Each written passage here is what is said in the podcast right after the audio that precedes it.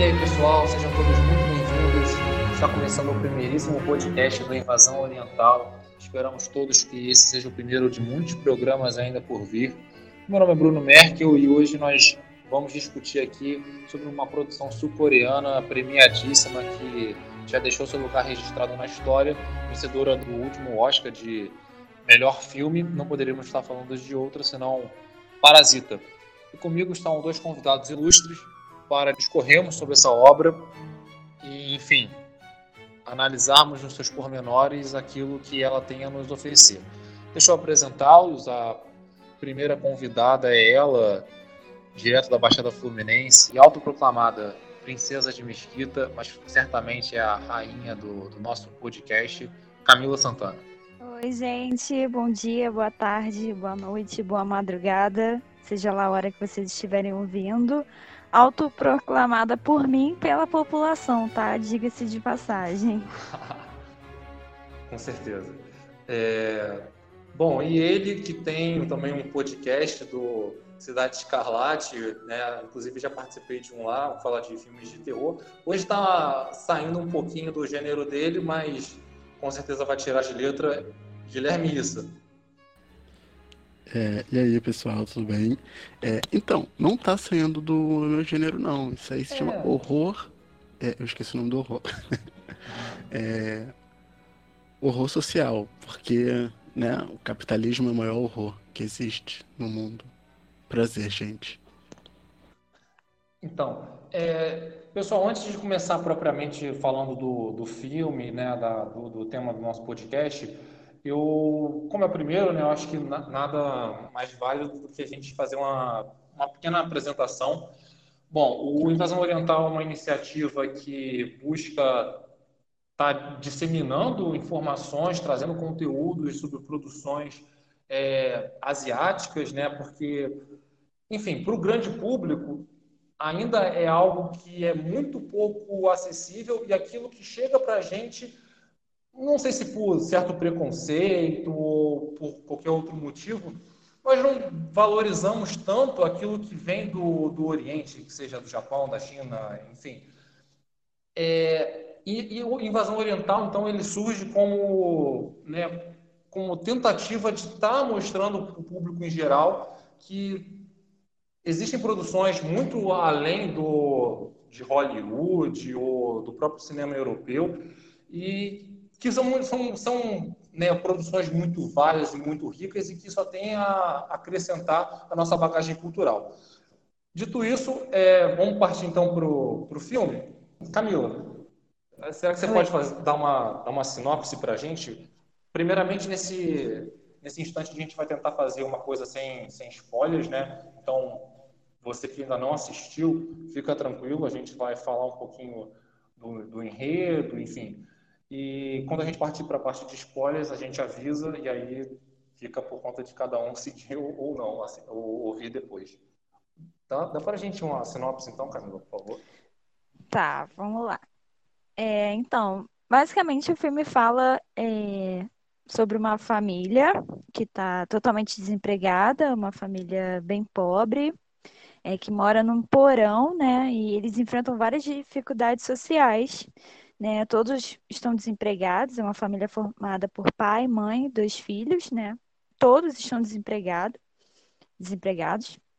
E eles fazem um bico, né? Como é, numa, numa pizzaria, assim, embalando a, a, as caixas que, que colocam as pizzas. A situação começa a mudar quando o filho o tio Bo, recebe uma proposta de um amigo, ele tem um amigo que dá aula de inglês para uma menina de família bem rica. E ele, é, acho que ele precisa viajar, essa parte eu não lembro muito bem.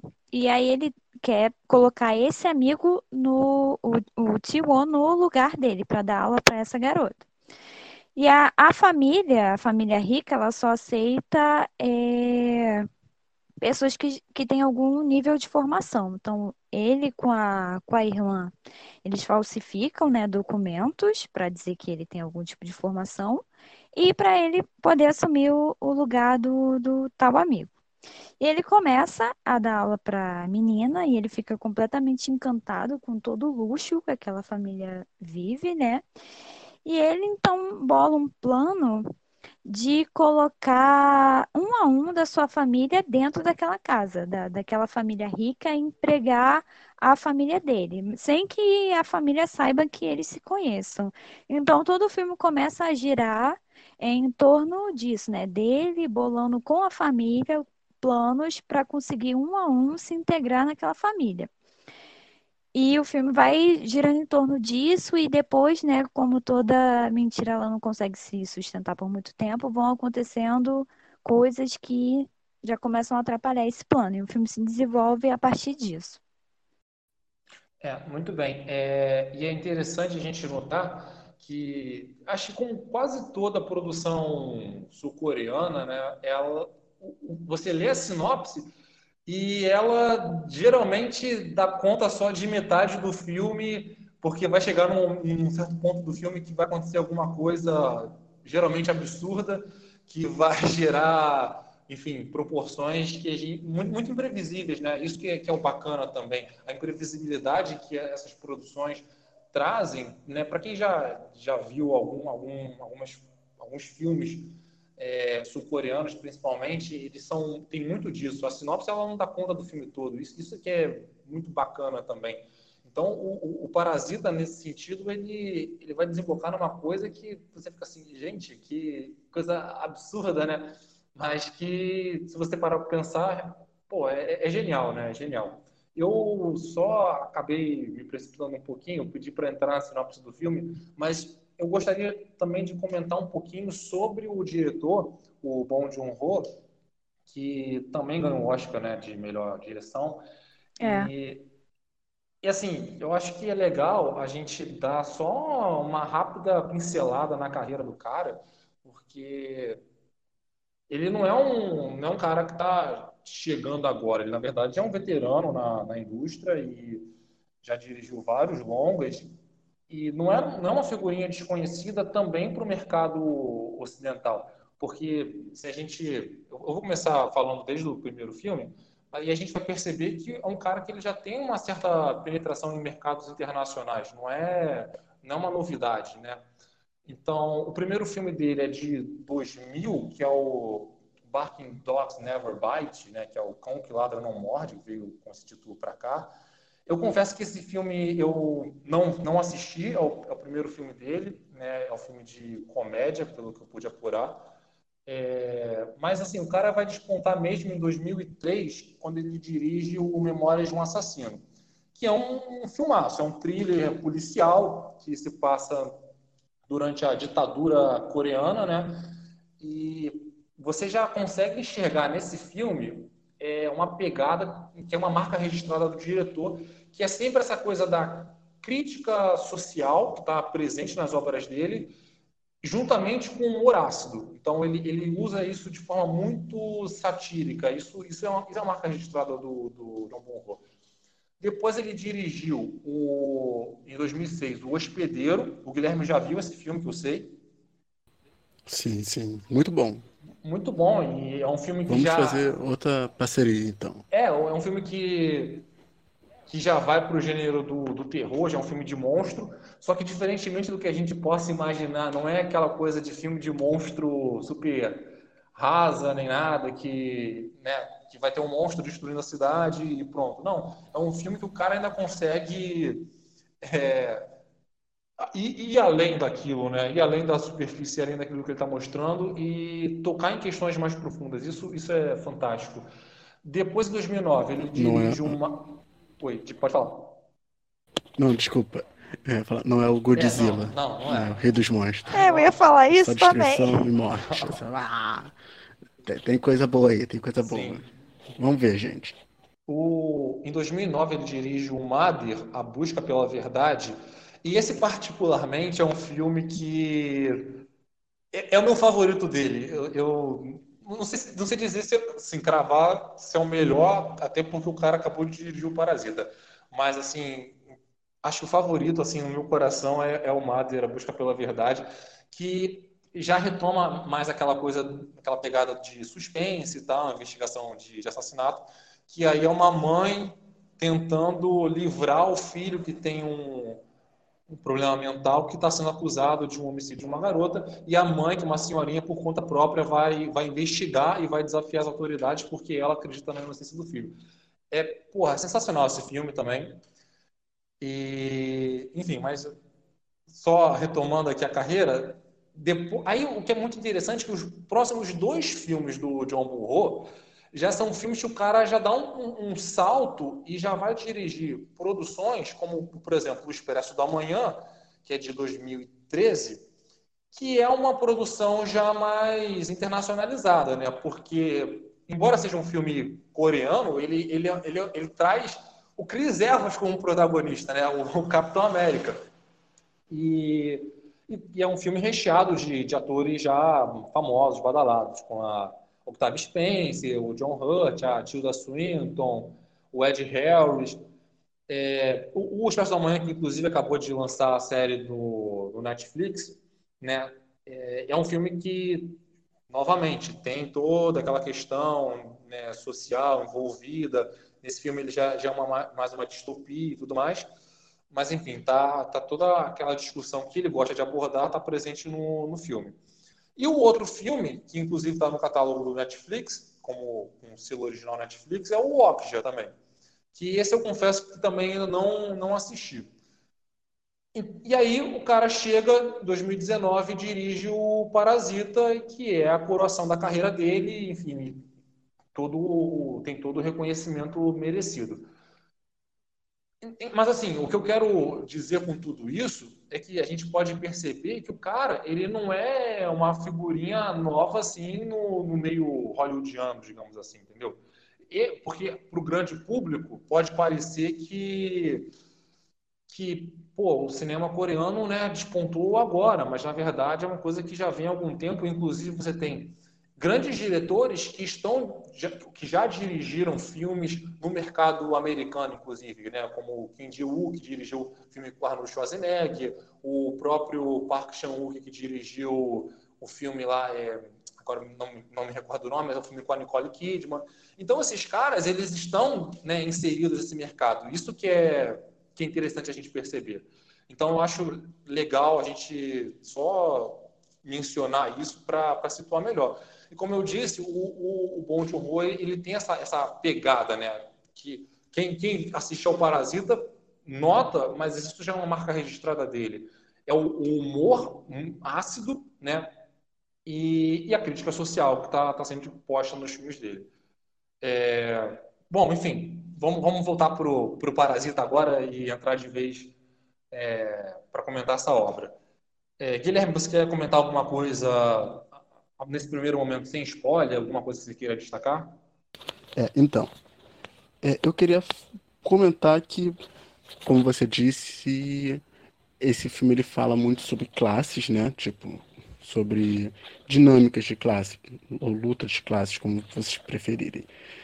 E ele, basicamente, ele traz duas famílias que eu acho muito interessante. Agora, eu não sei muito sobre a cultura coreana, você pode me falar é, que a família Kim, acredito que Kim seja o nome mais tradicional, né, coreano, mais ou menos, que é a família pobre.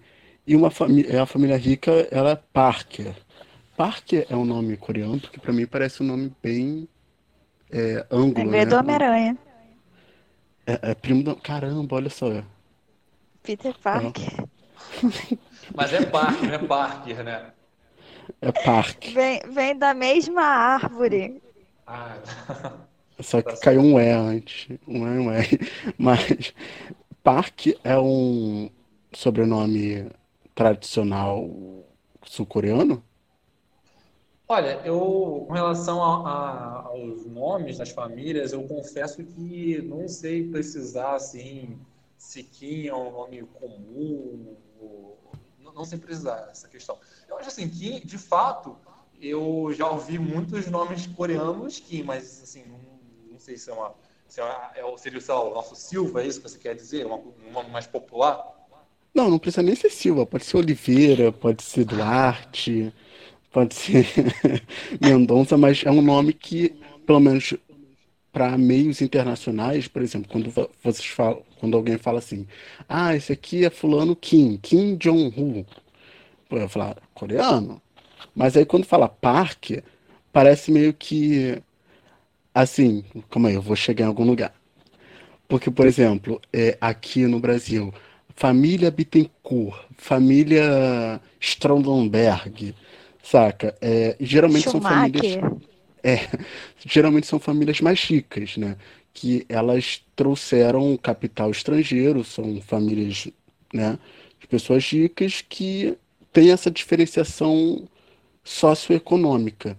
Por exemplo, um Silva é diferente de um Bittencourt, saca? Um Silva, um Silva mora na zona norte do Rio de Janeiro, o Bittencourt mora é, na Lagoa, de frente com uma cobertura, saca? Eu acho que, na minha visão, as questões do nome dão um peso também.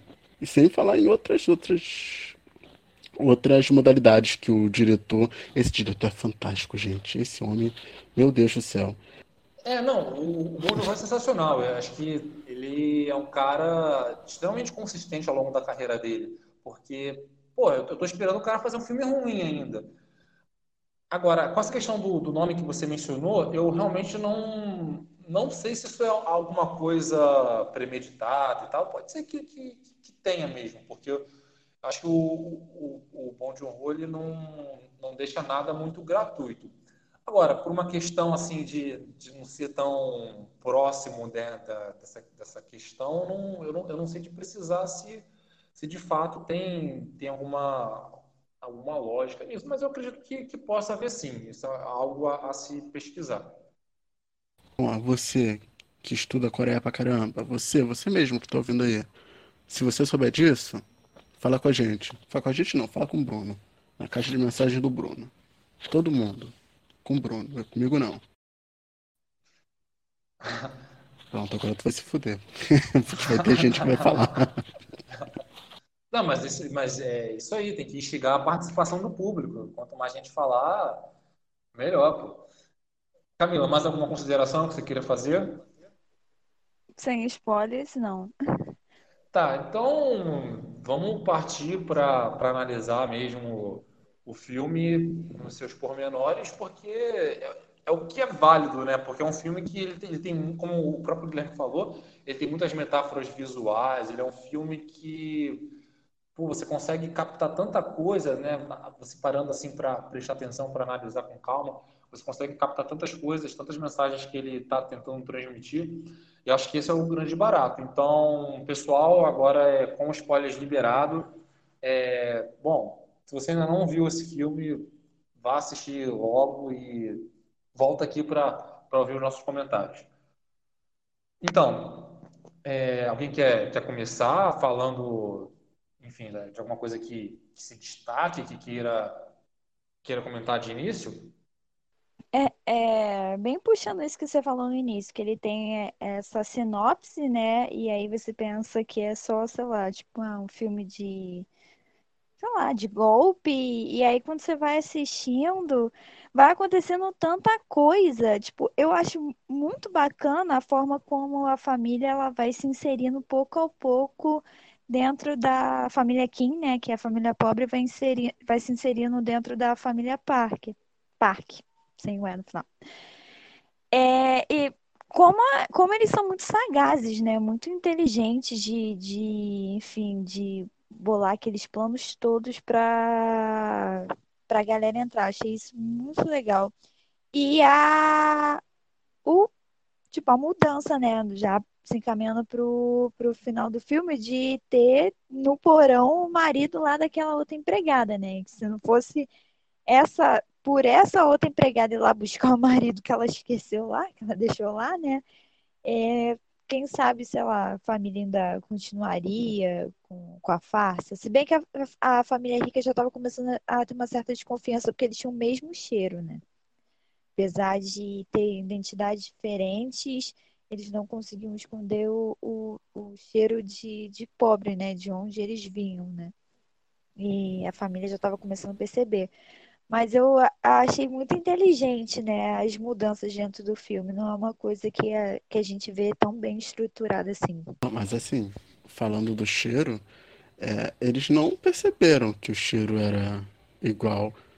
Até porque para eles pobre é tudo igual. Então é cheiro de metrô, como eles falam, né? Você já, é, isso me lembra, o cheiro dele me lembra o cheiro do metrô, não sei o que, pipipi, cheiro de pobre. É, que, gente, nossa, essa cena toda eu fiquei. Saca quando, quando você tá com aquele estômago embrulhado, quando você ouve, sei lá, aquelas. Uma socialite, pô, faz muito tempo, muito tempo. É, quando ainda existia CQC, que eles iam botar um metrô, não sei aonde, lá, um bairro de rico, lá em São Paulo. Aí ela, ai, não é bom, né? Que vai ter muita gente diferenciada, kkk. Tipo, é muito esse povo, cara. Essa questão, toda a questão do.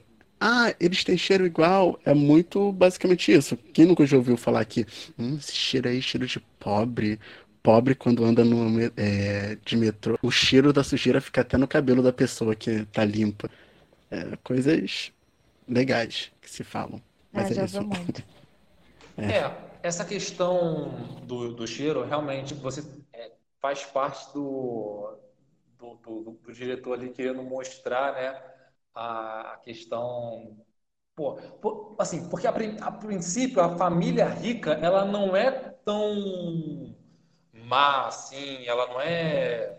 Eles, eles não são os vilões é... do filme. É, eu acho, na é, verdade, tipo... que esse filme nem, nem tem vilões, assim, tipo, ah, não, um vilão não. do filme. Acho que nem não tem, é porque cada um ali tem a sua dinâmica, tem seus erros também, né?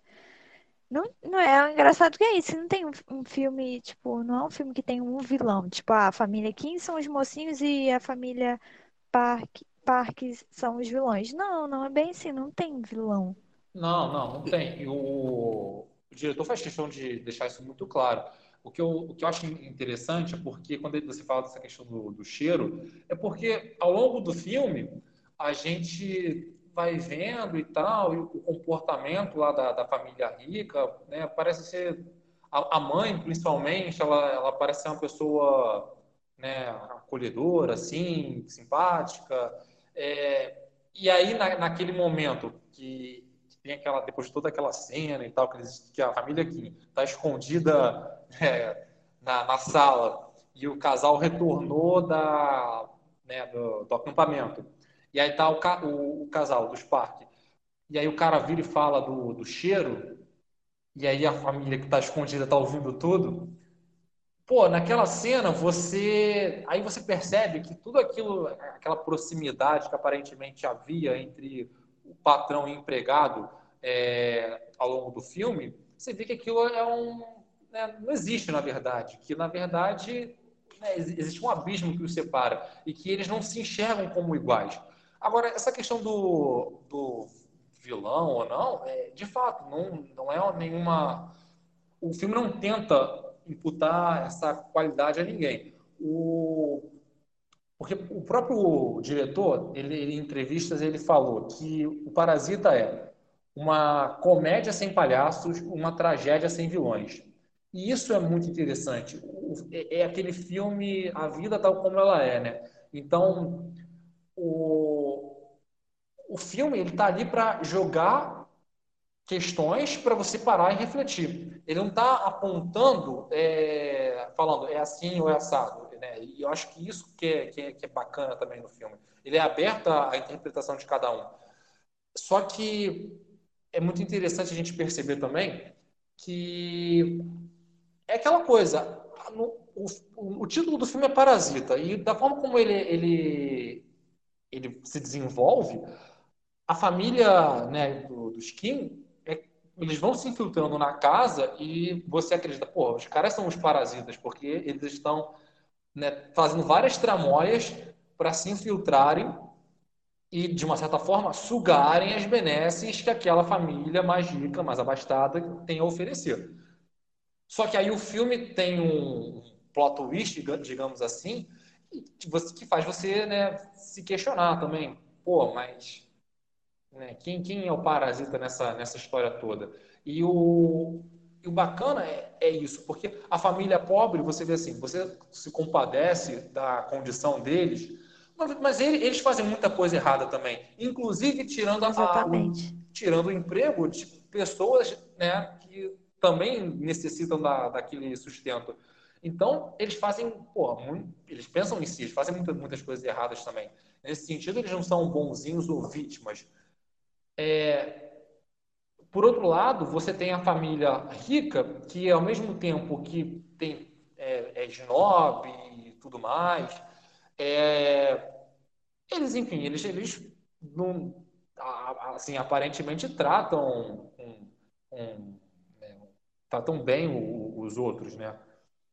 Só que, enfim, eu estou me alongando um pouco, mas acho que a, a gente notar isso, né, que é tudo uma área muito cinzenta, não existe uma, uma coisa bem delimitada, né? não é preto no branco, não é, não é, ah, esse aqui é o mocinho, esse aqui é o vilão. Eu acho que, porque é muito interessante, eu acho que a gente devia comentar o, depois o, esse ponto de virada no filme, que é essa, essa, essa parte em que a família vai viajar e aí era para ficar só a governanta, né? no caso a mãe, na, na casa, só que ela vai e chama todo mundo e eles ficam aproveitando, bebendo e comendo lá da, da, da, da comida do, do, do Spark, né? E aproveitando toda, todo o casarão que eles têm. E aí chega a antiga governanta, que né, teve toda a tramóia para demitir a mulher, e aí você tem aquele, aquela virada no filme. E é muito interessante perceber que a, a própria família necessitada, quando eles veem que a, que a governanta e o esposo dela né?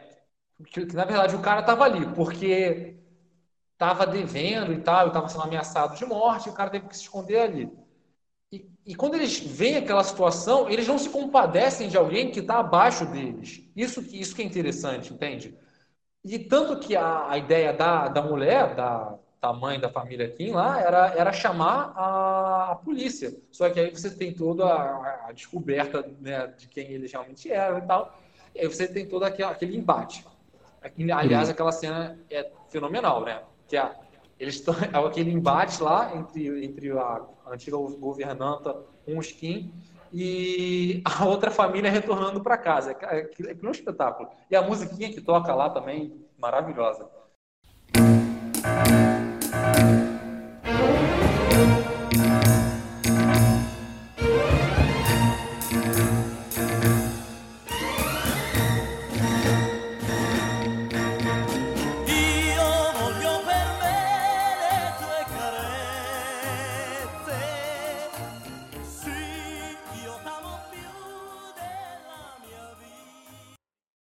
Fiquei muito nervosa nessa cena. Essa cena é muito boa. Eu ficava assim, caraca, pra quem que eu torço? Não sei. Mas então. Bruno, é, diga. Essa, essa fala que você disse. Nossa, essa fala que você disse, é, isso aí que você disse sobre os, os Kim não se compadecerem com o cara que tava pior do que eles, é muito aquele filme também, O Poço porque quem está em cima não respeita quem está embaixo. Saca? Não pensa em quem está embaixo. Muito aquela é, verticalização social. Tipo, cara, ele tá pior do que eu, pra que, que eu vou ajudar ele? É tipo, sei lá, quando uma pessoa da classe média olha assim para uma pessoa, sei lá, para um pedreiro, no caso, para uma empregada que não consegue enxergar a humanidade nessa pessoa. Tipo, não, ela tá aí porque ela tá aí, não tenho nada a ver com isso. Então eu vou chamar a polícia sim, porque esse cara tá invadindo uma casa, sendo que eu tô fazendo uma coisa tão, não, tão ruim quanto, né? E no final eles conseguem fazer uma coisa tão ruim quanto invadir uma casa. Eu acho que é que, caraca, eu, não consigo. Eu acho que esse filme ele tá, ele vai me deixar muito com a família de comunista, do Partido Cachaceiro Comunista. Mas é muito uma relação de classe. Porque, cacetes, você tem que ter. Teoricamente, eles deveriam ter uma consciência de classe. Se todo mundo se juntasse e falasse, pô, então, o negócio é assim, a gente tem que fazer isso aqui, eu vou dar comida pro teu, do, pro teu marido, de boa, você não conta nada da gente, isso aí, de boa. É, só que quando a governanta descobre, né, descobre que eles são uma família, ela estava de joelhos, implorando para uma mulher, para a mãe Kim. É, quando ela descobre, ela já assume uma postura completamente oposta, né, daquela, já uma postura de oprimir mesmo. Olha só, eu sei do seu segredo, agora é isso aí, você vai ter que fazer o que eu quero. Não sei o que. Tanto é que eles só, ela e o marido dela sobem para casa, ficam aproveitando enquanto os Kim ficam ajoelhados no chão. É muito a a primeira oportunidade que eu tiver de subir, eu vou subir e vou estourar a cara de quem me humilhou, quem estava em cima de mim. É muito revanchismo. É... Paulo Freire fala sobre isso, tipo, oprimido, opressor, aquele negócio. Mas é, eu, eu acho bastante interessante essa analogia que ele fez. E também porque eles, os skin, eles moravam num porão, né? Num porão que dava para ver uma janelinha lá, o, o pessoal mijando na rua. Mas o cara, ele morava de fato num porão, tipo, num porãozão. Tanto é, o, o pai Kim, inclusive, eu não sei o nome de nenhum deles, gente, desculpa, é muito complicado para mim. Chama de é... Kim. O pai é Tite. É, eu vou lembrar esse nome sim. Tite. Tite. Vou lembrar. Eu acho que não é bem isso não, mas tudo bem. Ó, foi o que foi o que o Google falou para mim. Eu tô reproduzindo o que o Google Tradutor disse. Tá é, vamos na fé que vai ser, vai ser, vai ser. Mas tanto é que ele chega lá quando o cara tá quando o marido da ex-governanta, ele tá lá, ele fala assim, pô, como tu consegue viver nesse estado aqui, nojento, não sei o quê, pipipi, papapó, tipo, com aquela cara de repugnância, tipo, cara, o que, que tu tá fazendo aqui? Para com isso. E o cara, em, em contraposição, idolatra o, o Parker, né? O senhor é, é Parker. É, isso, isso, é fenomenal também no filme. É, é doentio, é, porque doentio. ele acha que morando no subsolo, aos, literalmente aos pés do cara, ele, o cara ajuda ele de alguma forma. É muito o que o sistema faz com a gente. Por exemplo, ai, o Silvio Santos, pô, o Silvio Santos é um cara muito legal, não sei o quê. Eu vou chorar muito quando o Silvio Santos morrer. Mas, tipo, para ter um Silvio Santos, tem que ter muita gente pobre, né? Porque essa é a estrutura do nosso sistema econômico. Não estou falando mal dele, longe de mim. Inclusive, eu quero dinheiro. É, mas eu também, né? Depois desse podcast, vamos taxar o, o meu podcast aqui de comunista, já viu, né? Então, gente, pode baixar o meu podcast como comunista. ele, ele pode ser comunista, ele pode ser qualquer coisa que me dê é, visualizações. Pode ir lá também para xingar, falar assim, vou ouvir só para passar raiva. Pode ser que a máquina, os números, o logaritmo não entende se você está com raiva ou se você está feliz. Ele só entende que você está ouvindo. Então, é, eu achei interessante que você mencionou a questão da família viver né, no, no subsolo, né, digamos assim, e, e, faz parte da metáfora visual também que o cara está querendo mostrar, que é aquilo, né, eles, porra, eles estão tão abaixo, né, isso que é, que é interessante você vê que os caras, você já, já vê ali que a família é pobre, você vê que eles moram na parte inferior mesmo, né? E é, e é muito interessante. O, o, na primeira cena, logo, você vê os caras lá, o cara dedetizando, e o pai pede para abrir a janela para eles receberem dedetização grátis, né? Aí você tem o, os irmãos lá que pegam o Wi-Fi do vizinho, então eles têm que ficar tentando achar o lugar na casa para pegar sinal. Quer dizer, é, é toda a ideia parasitária tá, tá ali. É, é, é muito interessante é, essa questão. E, enfim, Camila, você quer comentar alguma coisa? Não, é na mesma onda aí do que vocês estão falando, é, do que o Guilherme falou, né, sobre as famílias, que um, uma não, não ajuda a outra, né? É, as duas famílias, né, das duas governantas, a família Kim é a família da, da governanta que estava lá, as duas estão na mesma situação econômica, todo mundo ferrado.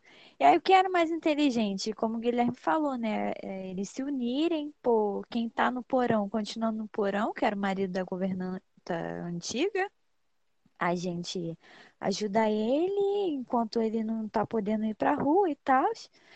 E todo mundo se ajuda, você não conta nada do nosso segredo, a gente também não conta nada do seu segredo, porque a mulher deixava o marido dela é, escondido no porão há bastante tempo, então assim, era um segredo também, né?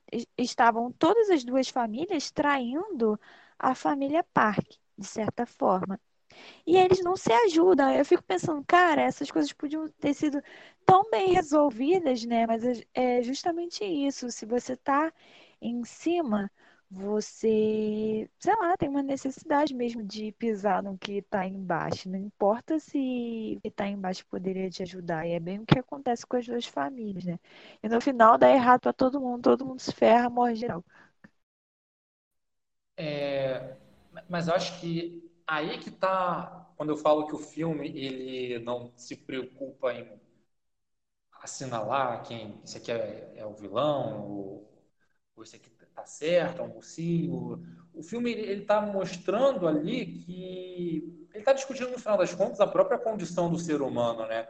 Que é, é aquela, aquela, aquilo que o Guilherme falou. Na primeira oportunidade que você tem, pô, você esnoba o próximo, né? Você, você não está preocupado né, com, essa, com as injustiças inerentes ao sistema, não é uma visão idealista mais profunda. É simplesmente uma visão totalmente egoísta de eu preciso, sei lá, ascender, ou preciso, sabe, sobreviver. E aí a família lá vai bolando os planos para angariar posições dentro do, da, da casa dos mais ricos e eles, eles, simplesmente são preocupados com eles, eles não estão preocupados com o próximo, né? Aqueles que estão na, em situações similares. Não estão. E, e é isso, na, na, primeira, na primeira oportunidade, eles não, estão nem aí em, enfim, em chamar a polícia ou, ou tentar ajudar, né? Eles não, eles não, estão se preocupando com isso, eles estão se preocupando com eles e o plano deles é a sobrevivência deles. Então, quando, quando eu digo assim que não, não existe vítima nem algoz no filme, é porque é justamente isso. É, o filme ele mostra que o sistema é, é assim, ele é desigual. Só que essa desigualdade não necessariamente ela faz com que individualmente você tem, você seja vítima ou algoz, entende? É, eu acho que é, é, é muito isso. Ele está discutindo, na verdade, um pouco da condição humana que eu acho que é intrinsecamente egoísta às vezes. E, e é aquela coisa, você fica pensando, pô, mas será que se os Kim tivessem na mesma situação do Spark, eles agiriam diferente? Eles não seriam os nobres? Eles seriam mais comprometidos com, em ajudar os mais necessitados? Ou eles viveriam simplesmente a vida deles sem, sem se importar? Eu acho que esse é o questionamento que o filme está trazendo também. E eu, eu, acho que isso é... é. Quando, quando o Guilherme falou, rapidinho, quando o Guilherme falou do, do Poço, eu me lembrei muito do Expresso da Manhã, que, que é do mesmo diretor, e também tem uma pegada dessa, que é, é, embora seja uma distopia, que se passa dentro de um trem, né? É o que a gente da humanidade está no trem.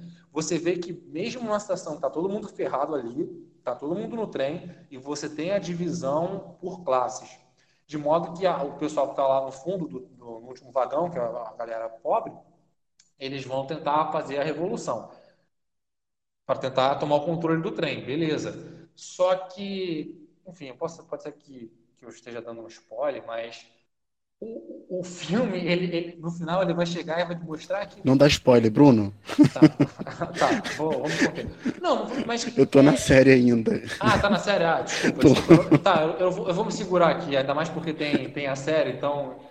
Mas, mas o que é interessante perceber é que é isso, que, porra, assim, a, a galera do fundo não necessariamente é tão mocinha quanto a gente pensa, né?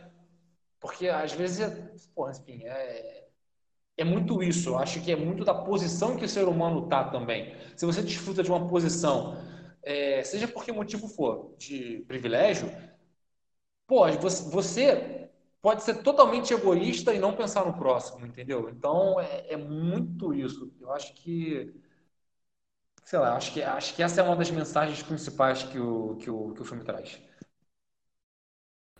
Mas, assim, ó, você já deu o spoiler de quem é o vilão dessa história. Não, Não, não. O que? Do. Da série? Do... Não, não, não, não. Do, do filme. Do filme? Ah, quem seria o vilão?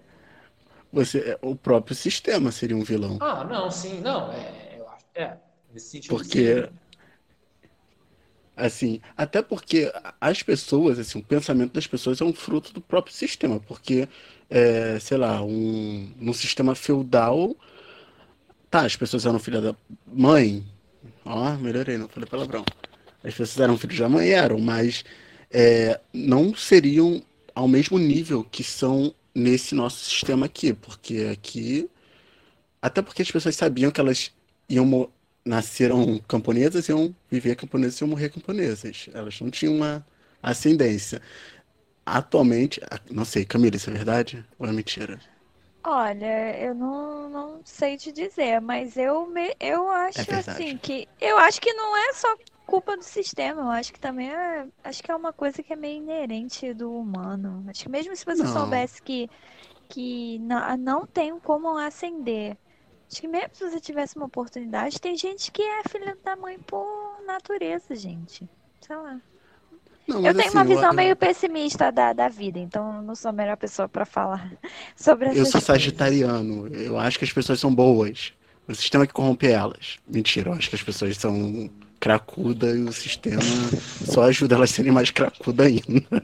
Não, mas aí, mas aí, Guilherme, quando você fala dessa questão que ah, no, no sistema feudal. O cara nascia camponês, sabia que ia morrer camponês, mas, no, mas no, no filme, se você reparar, porra, aquele final é, é muito isso. É, é, é, um final meio depressivo, porra, é mostrar que aquilo que acontece lá do, do garoto imaginando comprar a casa e tudo mais, aquilo é fruto da imaginação dele, porque na realidade aquilo é quase impossível de acontecer para alguém na, na, na situação que ele se encontra, entende? Então, é, eu acho que é a ideia de que, não sei, de certa forma, a gente pode até ter manobra para ascender né, de uma forma assim, maior do que, do que era no feudalismo, mas, mas que ainda existe um, um certo limite. Eu acho que o filme ele faz muito isso de deixar esse, essa coisa muito, muito clara, de que por mais que aquele cara ali se esforce, estude e tudo mais, ele nunca vai chegar a ponto de comprar aquela casa ali. Ou dificilmente vai chegar a ponto de, assim, vai conseguir angariar uma posição social é, sufici suficientemente alta para ter condições de comprar uma casa daquela. E, pô, o filme está dizendo isso. Então, ele, ele, ele, porra, ele bate na, na questão da meritocracia, né? Nesse sentido. Sim, então, por isso que isso torna tudo mais sádico. Porque ele tem essa esperança. A gente tem uma esperança, pô. Por exemplo, ah, eu vou estudar para ser alguém na minha vida, kkk. Enquanto isso, Thor Batista, não posso falar o nome dele, enquanto isso, um rapaz rico nunca estudou nada e já é diretor de alguma coisa na empresa do pai. Saca? Mas é, isso torna tudo mais sádico porque eu vou me esforçar, eu vou é, não sair com os meus amigos, eu não vou me divertir, eu vou viver para o meu trabalho, enquanto isso eu não vou ter nada. Então, acho que esse, cara, esse final é muito sádico, meu Deus do céu. É, é, eu esqueci o que ia falar, mas enfim, pode continuar. Eu realmente esqueci. Não, é, é sádico porque da maneira como né, ele vai narrando, é, pô, parece que aquilo está acontecendo mesmo. E aí a câmera vai é, e mostra o garoto na casa dele, né, sonhando, né, imaginando aquilo. É sádico por isso, porque ele te dá esperança, né, e, e aí também está o barato. Ele dá esperança tal como o personagem tem a esperança, mas no final das contas é uma, uma esperança vã. Sim, sim. É. É tipo o Capitão América falando para as crianças comerem, fazerem exercício e comer legumes, que eles vão ficar igual a ele. Tipo, nunca, né? Mas vamos tentar. Tá aí uma analogia que eu não esperava ouvir, mas tudo bem. Só podia ser do Guilherme. É, então, é, assim, O que é interessante também de, de notar, o Guilherme falou da questão das metáforas que o filme traz, naquela cena da, da chuva, é, que, a, que o, na casa o senhor Kim e os filhos estão retornando para a casa deles, você vê que eles passam por. vão descendo várias escadas, né? Isso que é, que é também interessante, porque para eles retornarem para o posto de origem deles, eles têm que descer mesmo. É, é, da ideia de que eles estão lá embaixo, né? A ideia de, de estratificação social total aqui. Eles estão na base. Então, eles, é, é, essa ideia que o filme traz é, tá, é uma coisa simples, que está no visual, mas que pô, é, tem uma sagacidade tão boa, né? Que você fica assim, pô, realmente. Vocês perceberam isso também? Ou... É. E é, e é interessante como enfim, o, fi o filme é repleto de dualidade, né? De in distintas interpretações. Então, a chuva para a família Kim foi um, um dilúvio, né? Eles perderam tudo, perderam a casa, perderam tudo, tiveram que dormir num abrigo. A chuva não foi uma benção, foi uma maldição. Agora, para a família Park, foi uma benção, porque né, é, botou, é, pôde molhar a grama que estava seca, o ar estava melhor, aquela chuva. Ela até fala no, no, no, carro, né, conversando com a amiga, sei lá.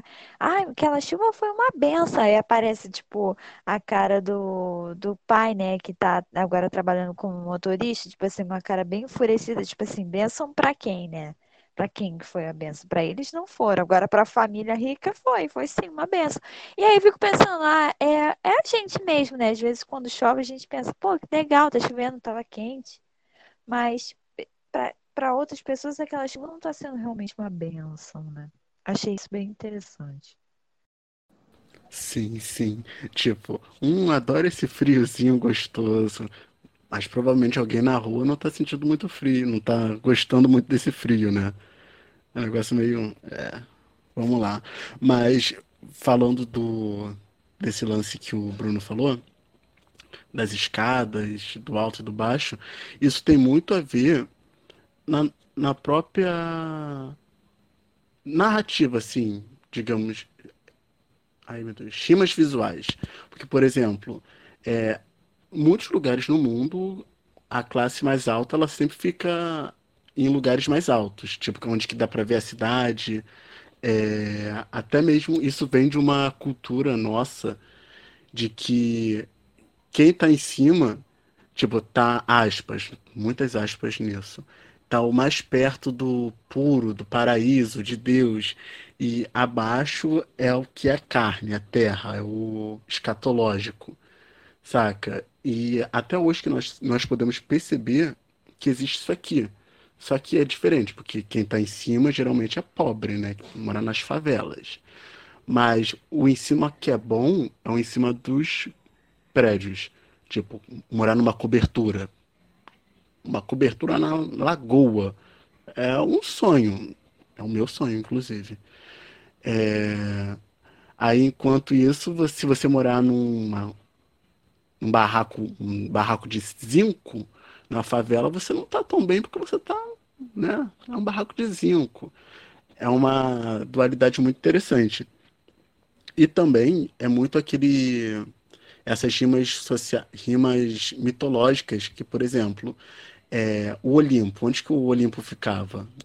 Em cima, né? Era o Monte Olimpo. Tudo bem que é um filme é um filme sul-coreano, mas a cultura, né, nossa, as culturas, elas conversam entre si há muitos anos antes da gente pensar em falar, hum, nós somos uma civilização, né?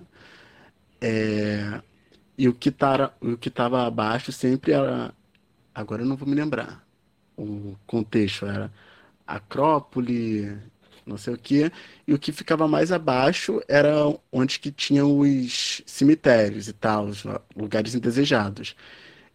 E o mais interessante é que o, a família da ex-governanta, né? Eles ficam abaixo do abaixo, tipo, eles ficam tipo num Hades, num lugar que ninguém quer ficar. Tipo, ninguém quer ir para um lugar bosta. Os Kim, eles poderiam falar mais ou menos que eles estão vivendo na Terra, tipo, na Terra de fato, naquele temos possibilidades, podemos olhar pela janela a nossa possibilidade, mas é algo diferenciado, sabe? Não sei se deu para entender o que eu tô falando. Eu acho deu, que deu. não. Deu. É, só retomando a questão que a Camila mencionou da, da chuva, que aí é aquele momento que fica escancarado a, a diferença, né? a diferenciação social. Porque é, é isso, para um, é, para quem tem, para os ricos, no caso, é uma benção, né? enquanto é, para a família Kim aquilo destruiu completamente a moradia deles. Não só deles, como das pessoas que estavam ali ao redor. E aí você vê que é uma coisa completamente. Ah, são realidades completamente descoladas uma umas das outras, né? Porque a senhora Park lá falando, ela. Ela não tem nem ideia, provavelmente, de que muitas pessoas estão desabrigadas por causa da chuva. Então você vê que é até uma coisa assim, completamente descolada da realidade, entendeu? Ela vive numa, numa outra realidade, é, é outra coisa, como se fosse outro universo. Então, e aí ela não, não, não tem ideia daquilo, ela não, não, não tem nem como se compadecer do sofrimento alheio, né? Porque é, é, é totalmente indiferente, aquilo não, não existe para ela, ela está vivendo numa bolha. Então, essa questão da chuva, ela, porra, ela é sensacional. O, o final do filme, ele, ele já mostra muito isso, ele faz questão de escancarar as diferenciações.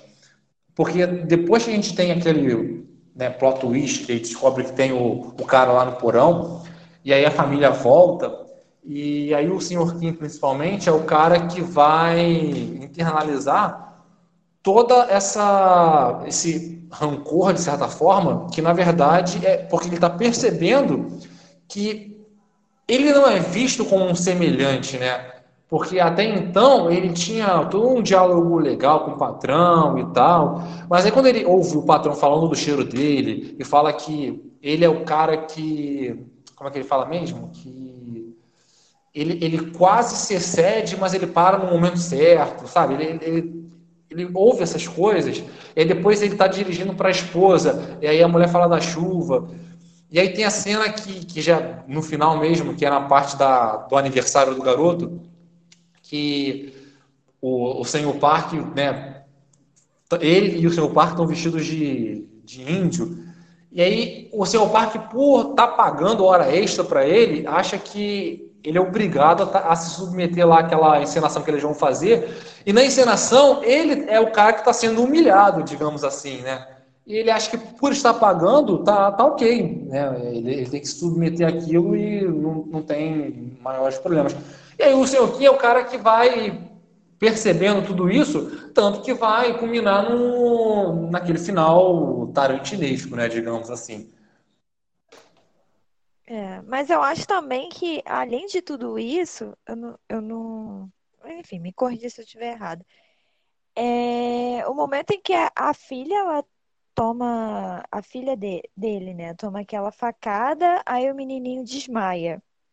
E aí o senhor Park, em vez dele, tipo assim, me dá a chave, vamos levar a garota para o hospital? Não, vamos levar o menininho para o hospital porque ele desmaiou. Sim. Enquanto a outra, a filha do, do senhor Kim, né, tá lá sangrando pra caraca porque tomou uma facada. Tipo assim, e aí eu acho que ali ele vê o quanto eles não são realmente nada para outra família. Né, que o cara tá mais preocupado com o garoto que desmaiou do que com a menina lá toda ensanguentada. Eu acho que esse é, tipo assim, é. é, é... Ah, é aquela expressão de, tipo assim, é gota mais, entendeu? Que o... aí ele acaba chutando o balde totalmente. Sim, é, é, é, o, é o estopim mesmo. Mas engraçado que ele, ele joga a chave, né? Só que a, a esposa dele tá se atracando lá com o, o cara que esfaqueou a menina.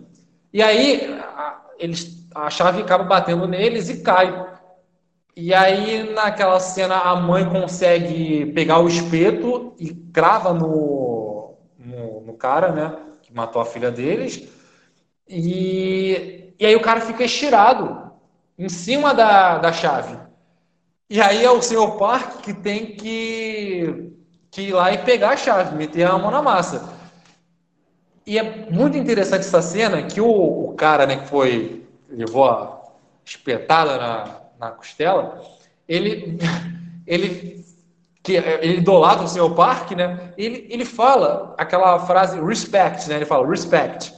E é muito interessante que é o cara que está deitado, né? Tá caído, e ele fala respeito pro, pro cara rico, né? Tem, tem uma metáfora visual aí também, né? O respeito que vem de baixo. Só que a reação do Sr. Park é o quê? Tapa o nariz porque ele sente o mesmo cheiro e simplesmente vira o cara de lado para pegar a chave que está embaixo dele. E, e, pega com o maior nojo do mundo. Quer dizer, então é um respeito que não é retribuído, digamos assim. E aí, pô, o senhor Kim, vendo essa cena, ele, sabe, sentindo nojo e botando a mão no nariz, pô, ele vê que ele realmente trata o quem está abaixo dele como se fosse nada, né?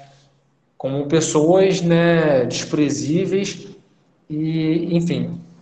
E é muito interessante também que a, a, a única forma de você ter pessoas de classes muito distintas se relacionando é através de uma relação trabalhista aqui no caso, né? Isso também é um, é um detalhe que o filme mostra que, que, também é muito interessante.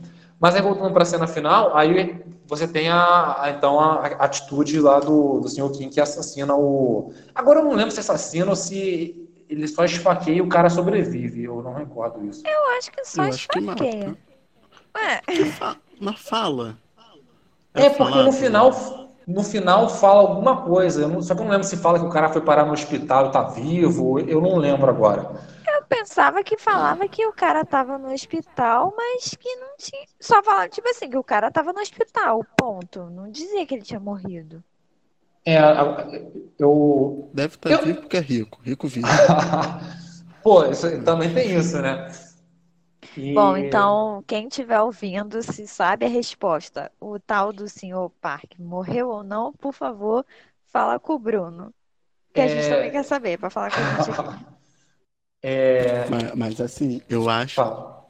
Pode... Não, fala, fala, fala. Eu, eu acho que o Kim, ele não ficou é, puto porque ele ele não ficou irritado porque o, o parque, tipo, ah, quando ele virou o cara, quando ele virou marido da ex-governanta, porque ele trata todo mundo como lixo. Acho que ele ficou boladão porque, assim, ele falou do mesmo cheiro do Kim e ele sentiu o mesmo cheiro do cara.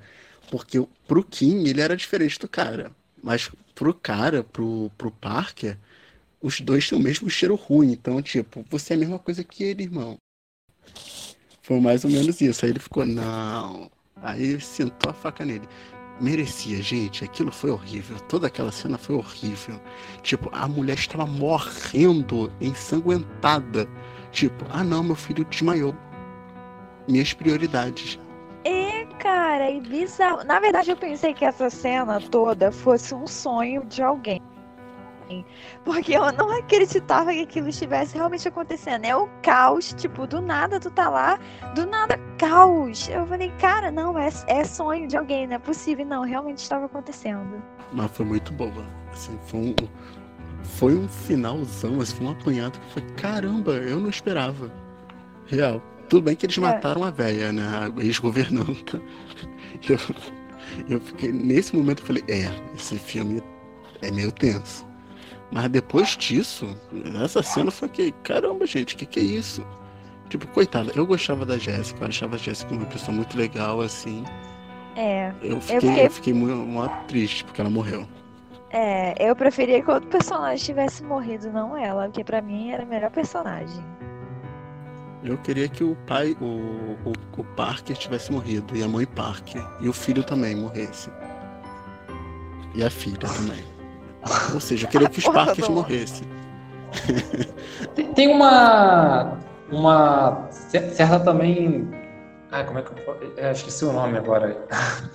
Mas enfim, o, o, as duas famílias elas têm o mesmo número de integrantes. Não sei se vocês pararam para reparar nisso também. Real, real. É, é verdade. Tem, né, é, é, o casal e tem um casal de filhos também. É. Agora, uma. Só para a gente já também concluir a análise do filme, só uma coisa que eu gostaria de perguntar: a pedra, vocês conseguiram compreender o significado dela na história? Eu acho que ela era maldita. Porque o cara falou assim: ah, essa pedra aí, ela dá, traz ganhos, né? Ganhos materiais, algo do gênero.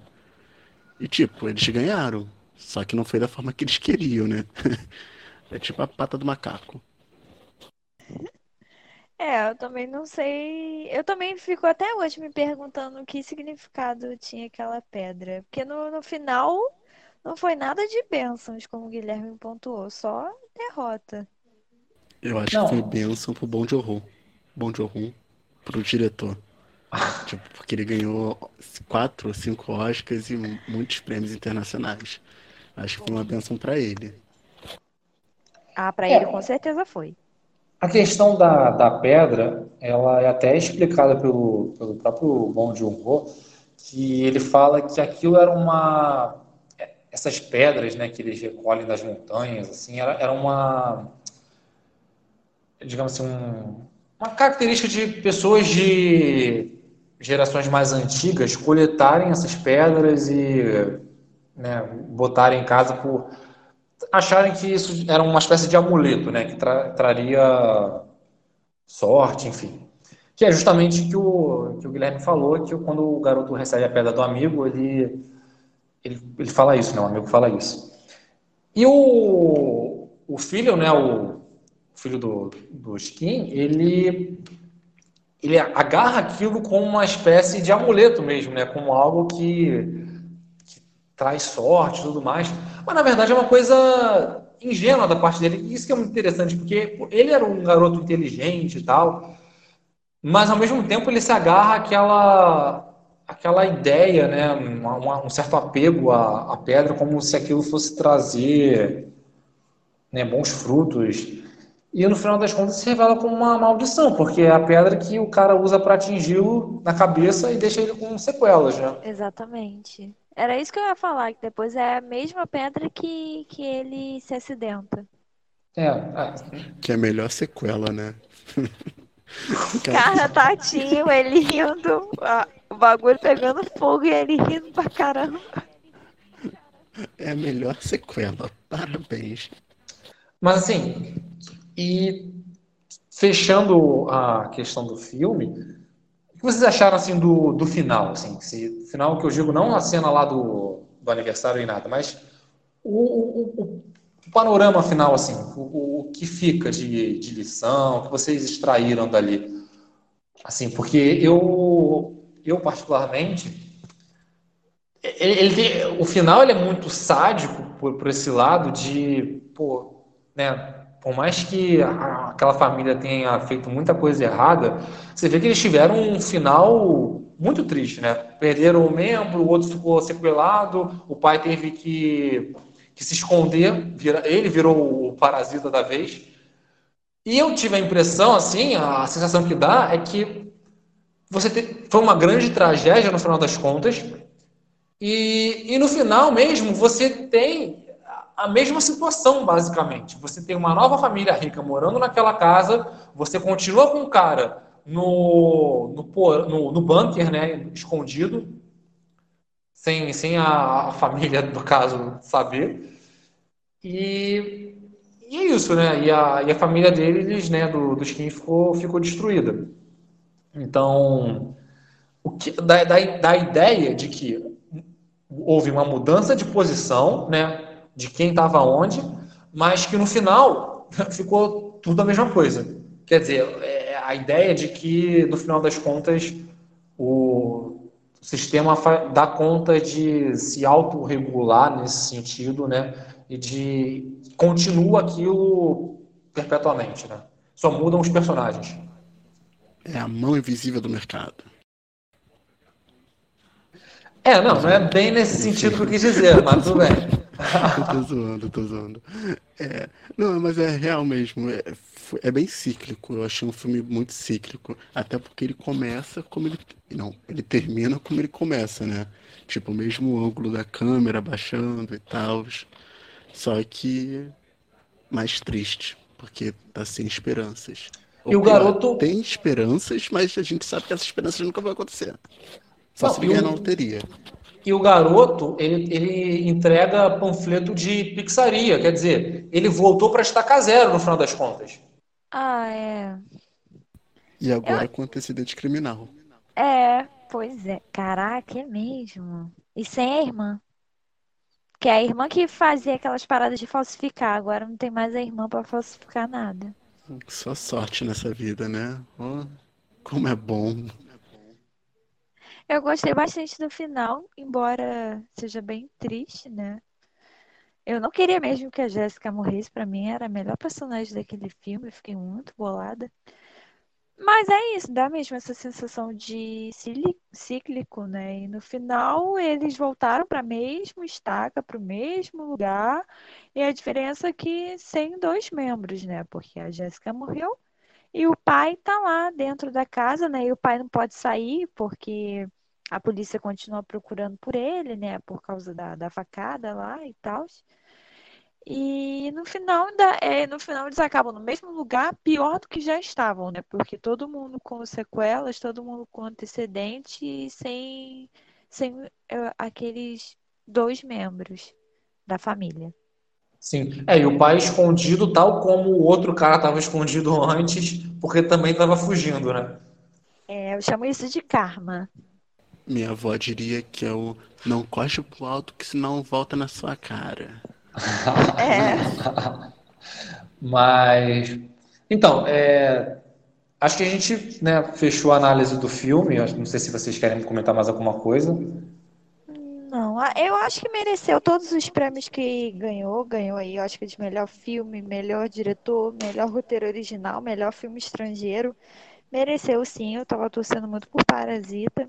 Eu jurava que não ia ganhar, porque eu acho que ia dar prêmio de melhor filme para um filme que não fosse falado em língua inglesa, eu achei que não ia rolar e rolou, fiquei muito surpresa. Acho que merece assim, quem, quem já assistiu, recomenda aí para as outras pessoas, quem não assistiu e pegou esses spoilers todos, né? Mas assiste porque é um filme muito legal. Sim, sim. É, é um ótimo filme faz a gente pensar muito sobre nossas condições de trabalho e como a gente emprega as pessoas, né? Não é porque as pessoas são nossas empregadas que elas estão abaixo da gente. Elas têm problemas, elas são fodidas tanto quanto a gente, talvez mais. Então, respeito, pô. Também, ah, eu queria indicar um filme. Fala. Oi? Não, que você disse respeito, pareceu queria... o cara lá falando. É, aí hum, agora entra um negócio de carne no meu pulmão.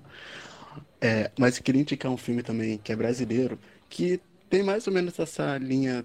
Eu acho que tá existindo um, um gênero de horror que é o horror trabalhista, que é Trabalhar Cansa, que é basicamente uma família de classe média que tá meio bambaby, que abre um supermercado e eles são meio escrotos com os empregados deles. Mas é bem interessante, assim.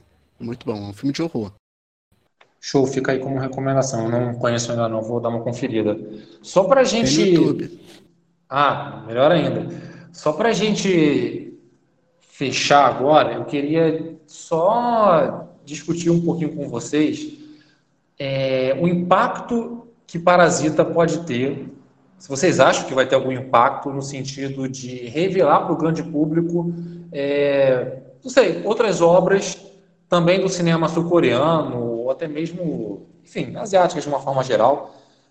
Se, se, se, realmente o Parasita ele vai ser um divisor de águas, na opinião de vocês, ou se vocês acham que não, que vai passar algum tempo, isso vai ser esquecido e vai continuar sendo aquela coisa mais de nicho mesmo, quem curte o cinema asiático vai curtir, vai continuar curtindo e o grande público vai simplesmente esquecer. Enfim, o que vocês acham disso? Vocês acham que vai, vai assim, marcar o lugar na história? Marcou certamente por tudo que conquistou. Agora, daqui para frente, vocês acham que isso vai ter, vai reverberar de alguma forma? Eu acho que, eu acho que marcou. Eu acho que, eu acho que vai continuar marcando. Eu acho que não vai parar por aqui não, porque já é é uma estratégia mesmo da Coreia do Sul de se internacionalizar, né? começa aí com os filmes, mas tem as novelas coreanas, tem os aparelhos eletrônicos, né? Vocês estão achando que Samsung é de onde? Então, eu acho que agora que ela teve né, esse grande reconhecimento, tal, com Parasita, a tendência é investir mais. E você percebe que depois que Parasita ganhou os prêmios, apareceu, né, para a grande mídia, começou a haver uma procura maior de filmes é, asiáticos, né, coreanos. Você percebe que a Netflix começou a colocar agora bastante produções desse mesmo nicho. Eu, eu acho que não tinha tanta coisa assim, né? E ela agora com esse meio começou a martelar bastante coisa que é, que hoje você consegue encontrar mais facilmente. Eu acho que o problema também dos filmes asiáticos era a dificuldade de encontrar, né? E acho que agora, pelo menos com o Netflix, já não, não tá tendo tanto. E eu acho também que enquanto o K-pop continuar, os filmes sul-coreanos vão continuar famosos, porque, né, K-pop é do mesmo lugar e as, as meninas, né, a galera, né, na verdade, não só as meninas, ouvem K-pop vão buscar os filmes também. Eu, eu sou sempre muito pessimista com quase tudo, mas nesse caso eu tô bastante otimista. Eu acho que veio para ficar. Assim eu espero, né? O K-pop é a maior arma da Coreia do Sul. Blackpink e BTS. Não tem nada. Muitos têm ogivas nucleares, mas a Coreia do Sul tem K-pop. E o Lamento. E eu esqueci o nome desse filme que a gente está falando agora. Parasita. Parasita, muito obrigado. E Bom Joon Não, mas é sério. Eu realmente acho que o cinema, acho que o cinema internacional, sem ser Estados Unidos, nessa rotinha chata e previsível Estados Unidos, ele tem muito a crescer e ele pode crescer muito durante esses anos, como a, como a Camila falou, o advento da Netflix e todos os outros serviços de streaming, eles estão trazendo para gente uma nova concepções de mundo. Porque, por exemplo, eu nunca iria imaginar que eu veria uma série espanhola. Tipo, já vi duas séries espanholas e filmes espanhóis. É, é, filme coreano, filme japonês, saca? Então, o, o que faltava, o que faltava muito para para ter um sucesso era a divulgação. Mas agora está tendo mais divulgação, então o povo ele vai encontrar novas visões, porque é aquilo, a diversidade ela chama muita atenção. Porque o cinema dos Estados Unidos, Hollywood, não está mais entregando o que ele entregava no passado, assim. Até que nunca entregou muita coisa boa, né? Ele, a diferença é que só tinha isso pra gente ver. Agora nós temos mais coisas, então tudo vai melhorar. Assim, eu acho. Eu sou muito otimista e eu acho que vai ter um dia que nós vamos chegar numa sessão de cinema que vai ter filme alemão, filme japonês, sul-coreano, até norte-coreano, se bobear. É, Provavelmente deve existir também, deve ser muito bom.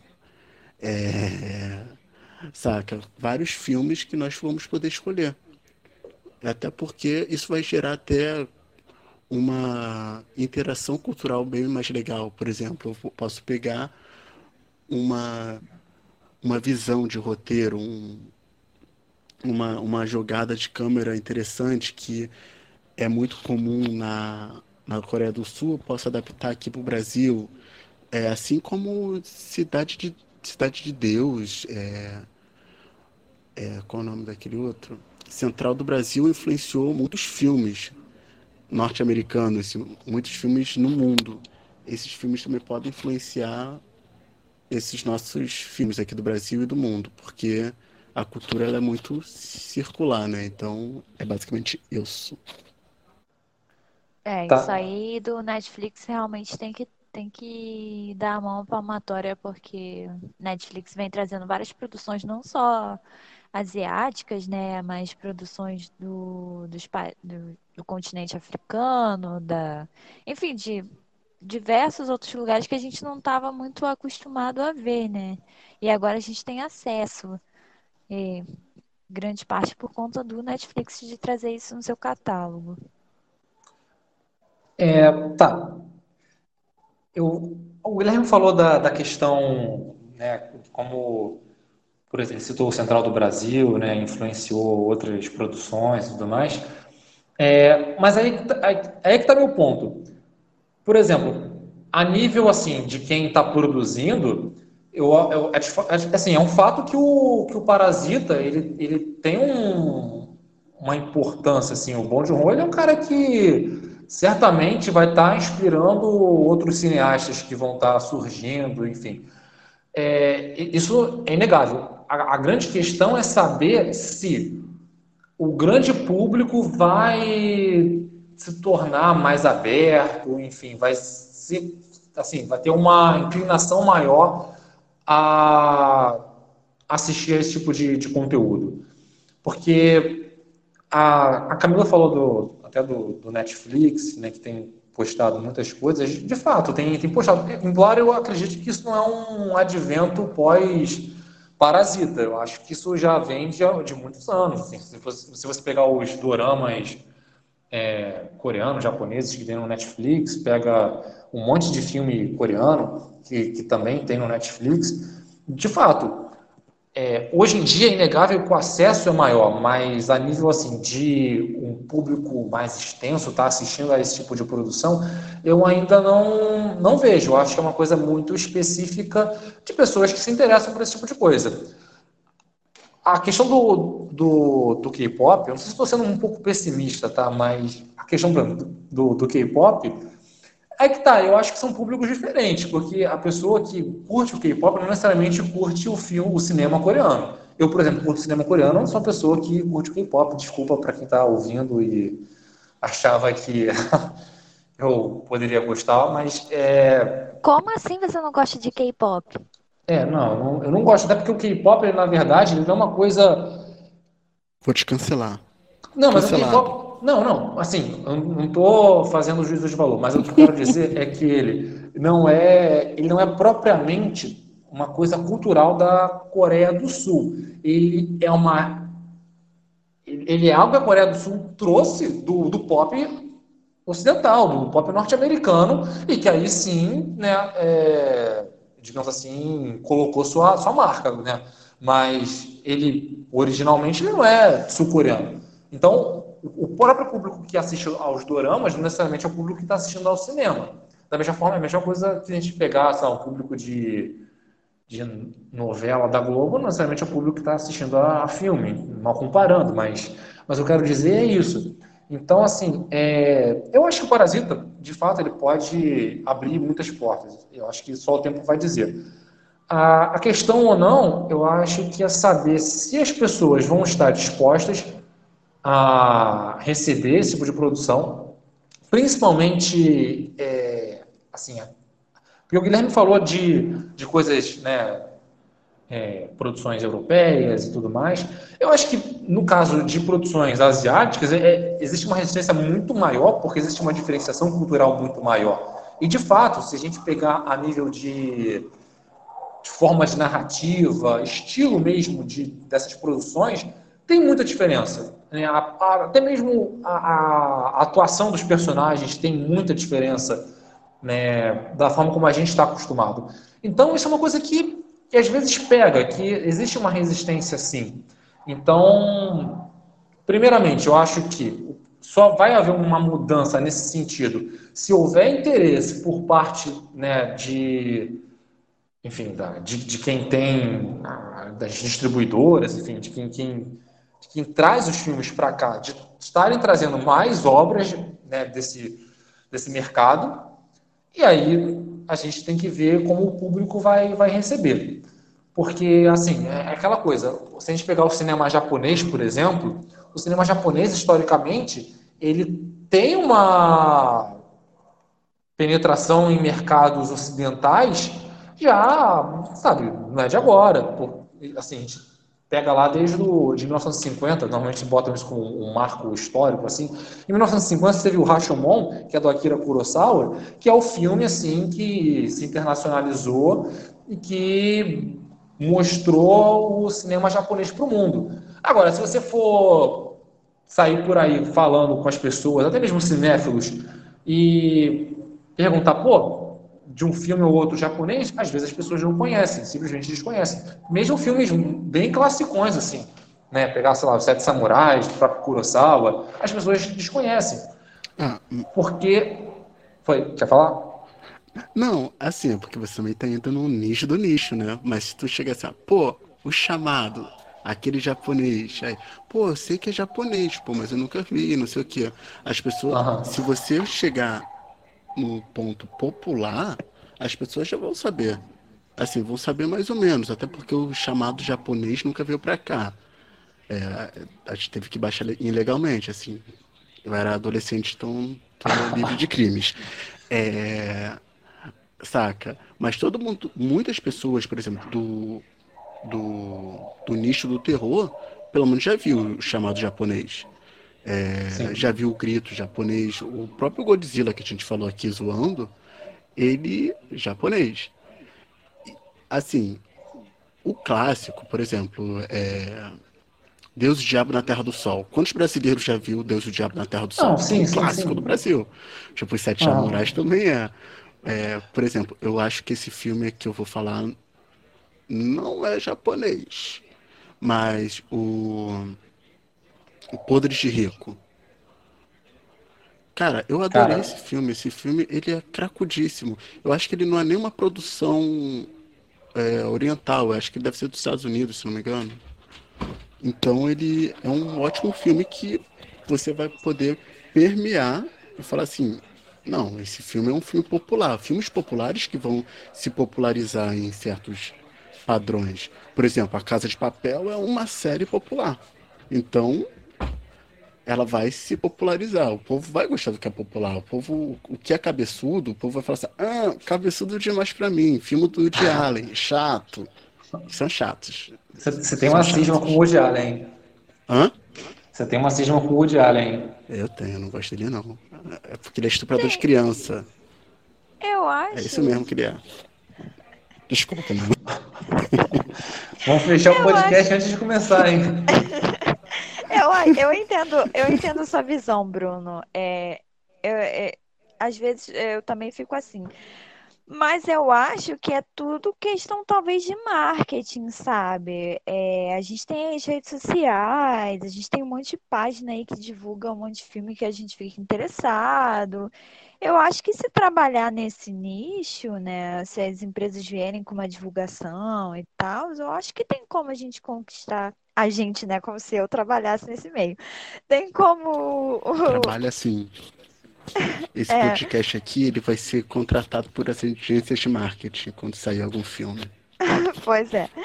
É, tem como a gente é, alcançar, entendeu? Eu acho que acho que tudo é marketing. Hoje em dia tudo é marketing. Então, se você ah, eu não sei, eu não sei explicar, eu não, eu não tô sabendo organizar meu pensamento, desculpa, mas eu acho que é isso. Acho que se for através do marketing, uma estratégia publicitária, enfim, acho que tem como chegar. O Parasita não chegou, os outros também podem chegar. Até Burnie chegou, gente. É, invasão zumbi, em chamas, pô, em chamas chegou. Porque não, que... é... Entendeu? É, mas o em chamas é aquela coisa muito mais, né, focado num, num, público, né, mais, sei lá, culto, pseudo-culto, digamos. Não é uma coisa muito popular. É, mas muita gente assistiu. Eu também Não, sim. Eu, mas também, eu... aí, aí o Enchamas no Brasil pode ser graças ao CCBB, né? Que tava colocando os, me os melhores filmes do ano a, sei lá, um real o ingresso. Não, mas.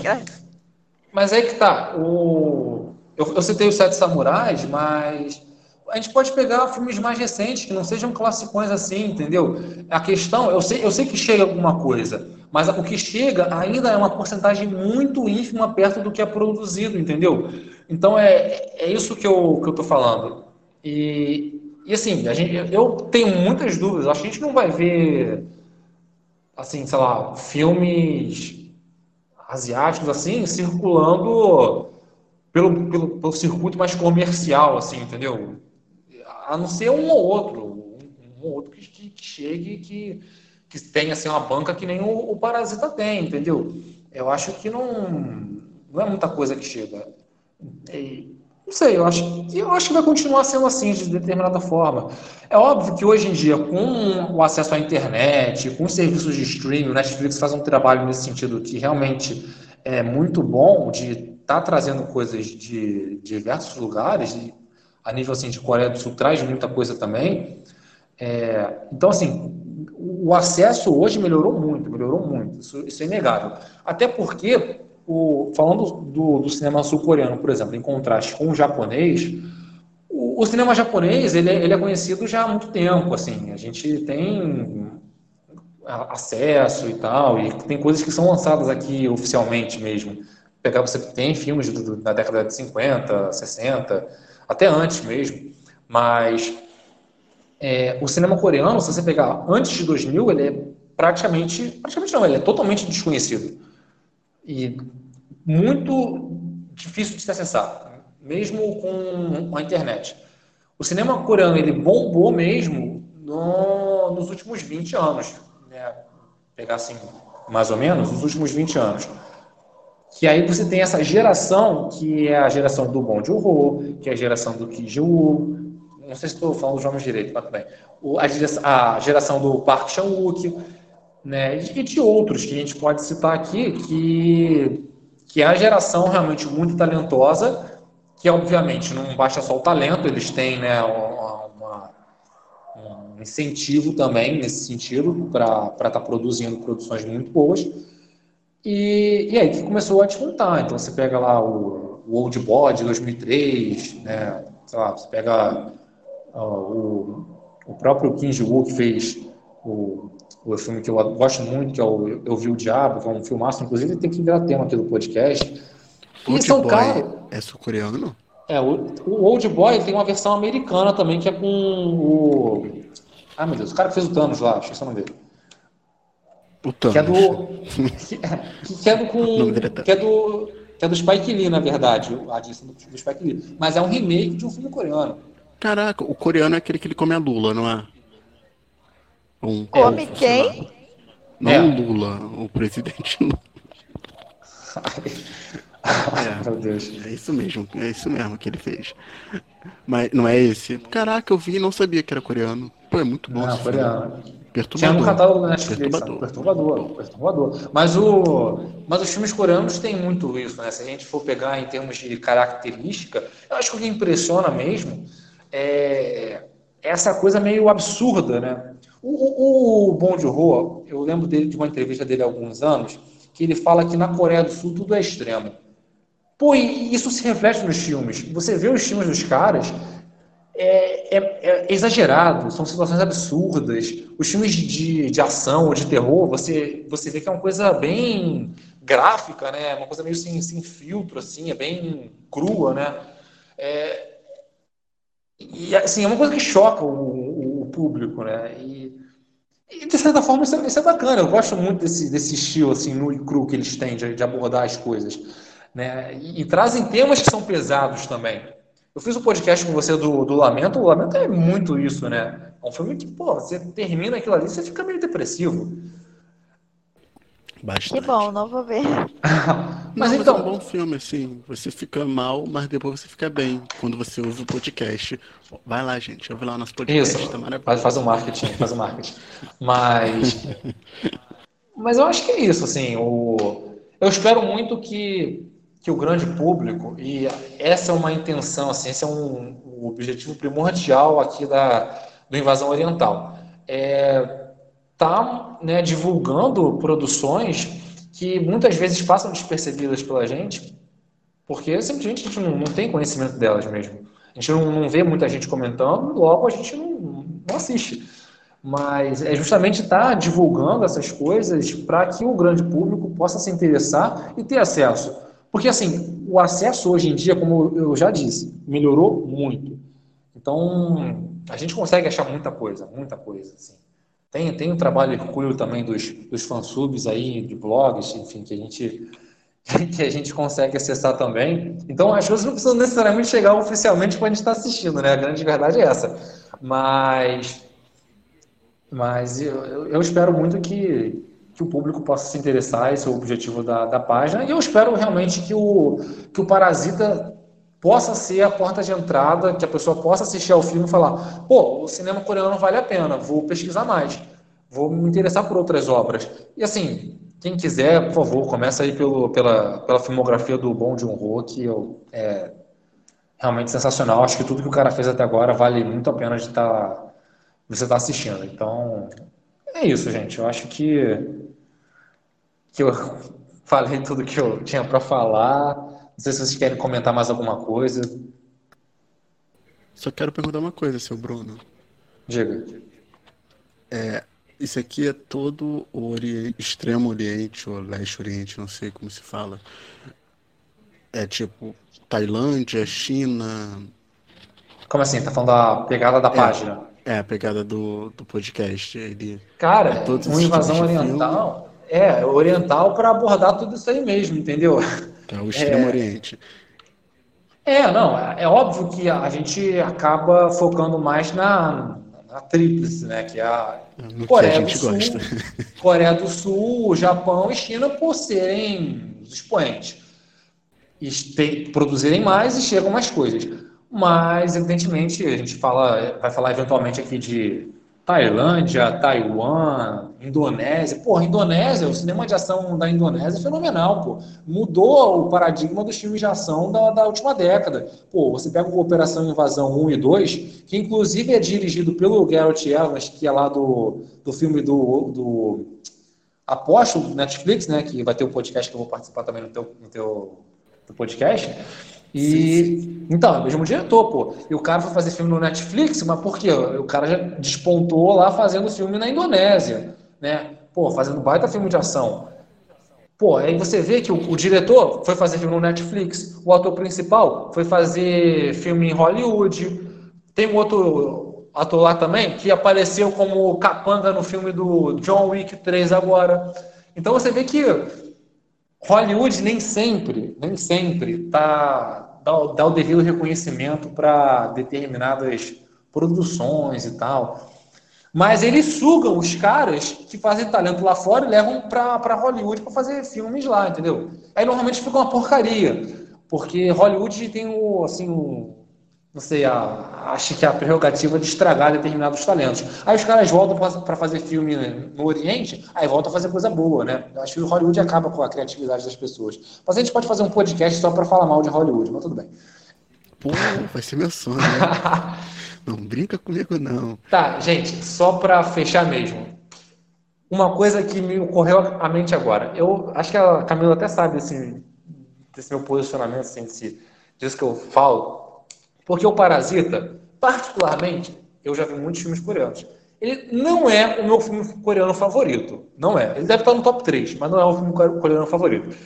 É, eu, assim, eu acredito muito, e não há um demérito nenhum do filme, longe disso, que é um filme, para mim, impecável, mas eu acho, assim, que o reconhecimento dele também tem muito a ver a partir da abordagem que ele, que ele tem, de, de, trazer uma crítica social e tal, tudo isso, que dá um tom assim mais, sei lá, progressista para o filme, seja lá o que for, que de uma certa forma a academia adora isso, entendeu? Então, a pergunta que eu faço é: vocês acham que o Parasita ele é um filme que se não tivesse, sei lá, se fosse um filme muito bom, mas que se não tivesse essa questão social atrelada a ele? Vocês acham que ele seria, sei lá, postulante ou que teria conseguido conquistar tudo que conquistou? Eu acho que não existiria Parasita se não tivesse a questão social. Não, sim, mas ima imagina um, um filme muito bom, um filme muito bom, assim, bem fechadinho e tal, fenomenal. Mas que não, mas que, mas que não tivesse tudo isso, não tivesse esse, essa, essa, crítica social embutida. Você acha que esse filme ganharia Oscar de melhor filme? Depende. Qual era mesmo os filmes que estão concorrendo? Eu só me lembro da Lady Gaga. Eu acho que era o filme da Lady Não, Gaga, não, né, que tava não, não, eu, eu não digo nem. Tá, Não digo premiação. nem em comparação a, ao. Talvez-. Talvez não.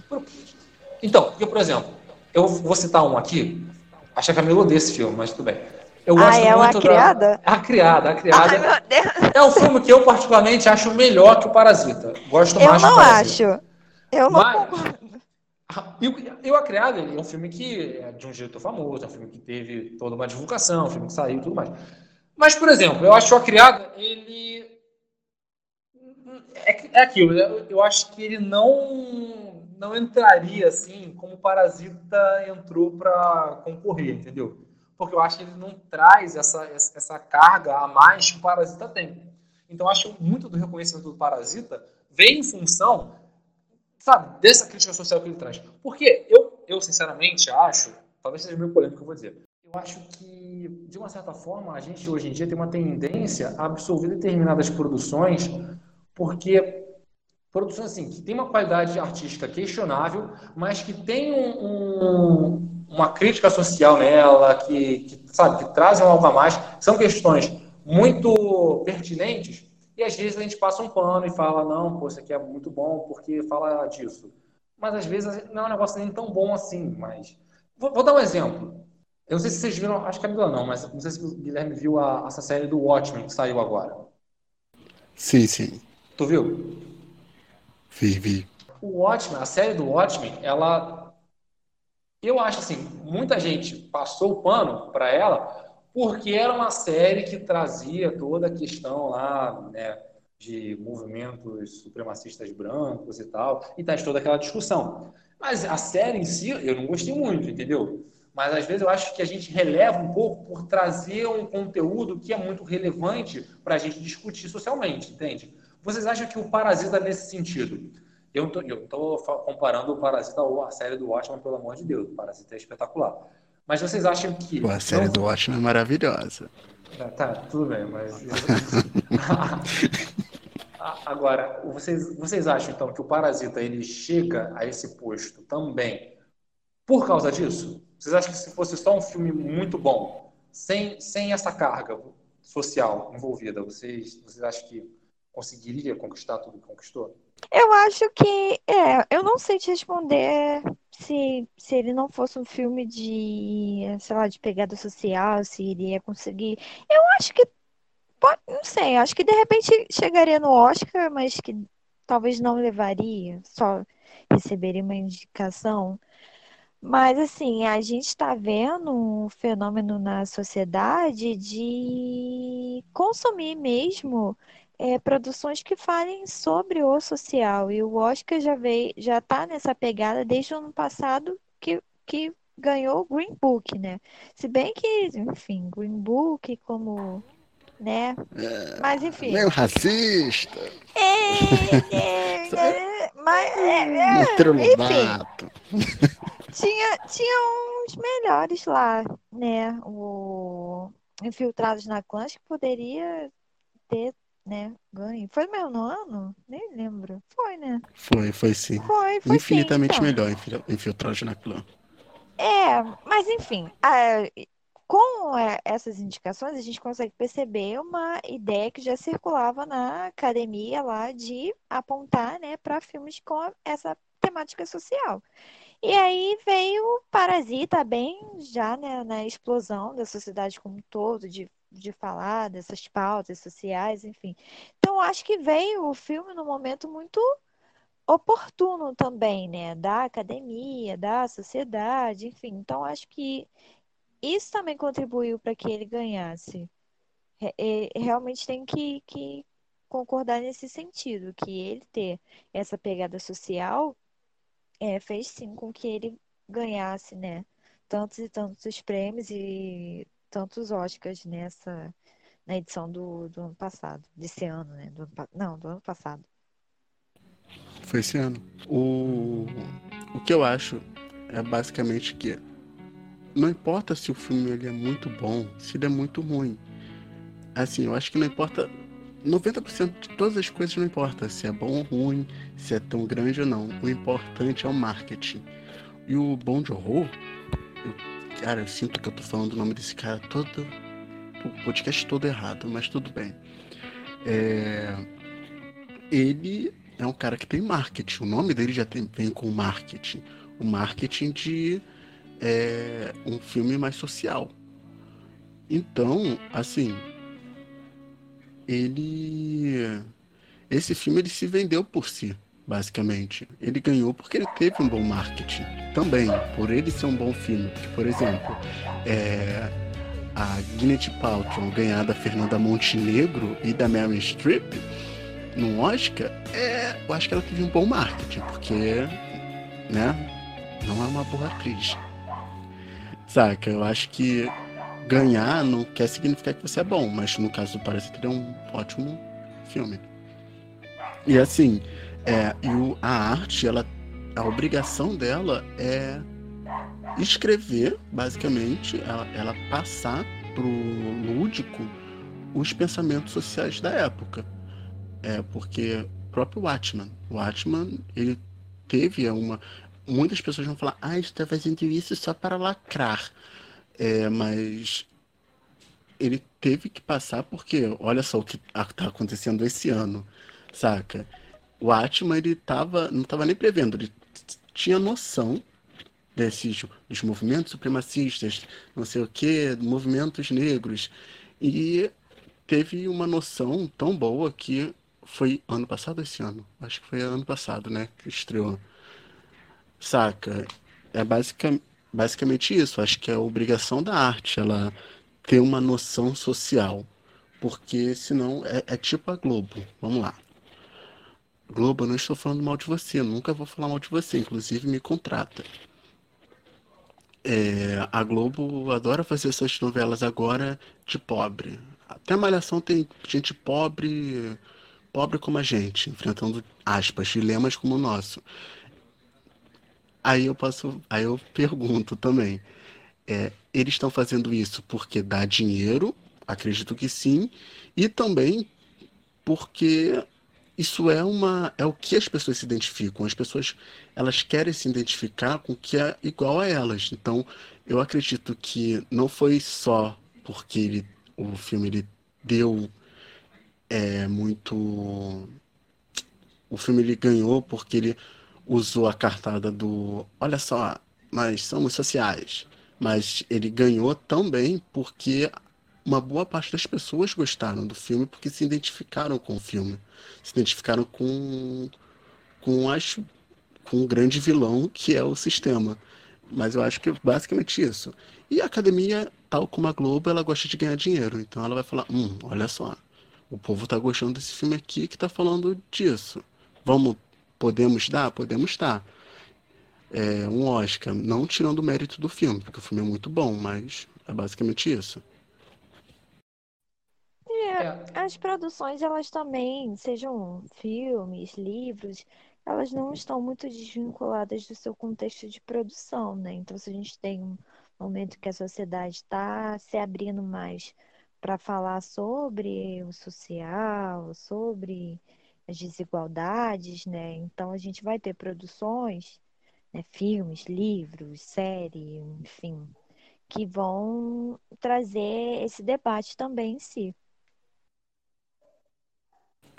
Assim, um filme que eu falo que ele só ganhou Oscar, não por não por trazer debates sociais que não trouxe, o que deveria trazer, mas pela uma sécula de fã, de fã foi o do Fred Mercury. Que, tipo, aquele filme é pavoroso e ganhou. Acho que foi um dos filmes que mais ganhou Oscar naquele ano. Saca? Eu acho que é bem por aí. Eles não estão preocupados em, no social. Tanto é que o Green Book ganhou, né? É, eles estão preocupados com o que pode agradar mais o público e dar mais dinheiro para eles. É basicamente isso. Às vezes eles acertam, às vezes não. É, não, a questão, essa questão realmente ela não não desmerece o filme nada, o filme é maravilhoso.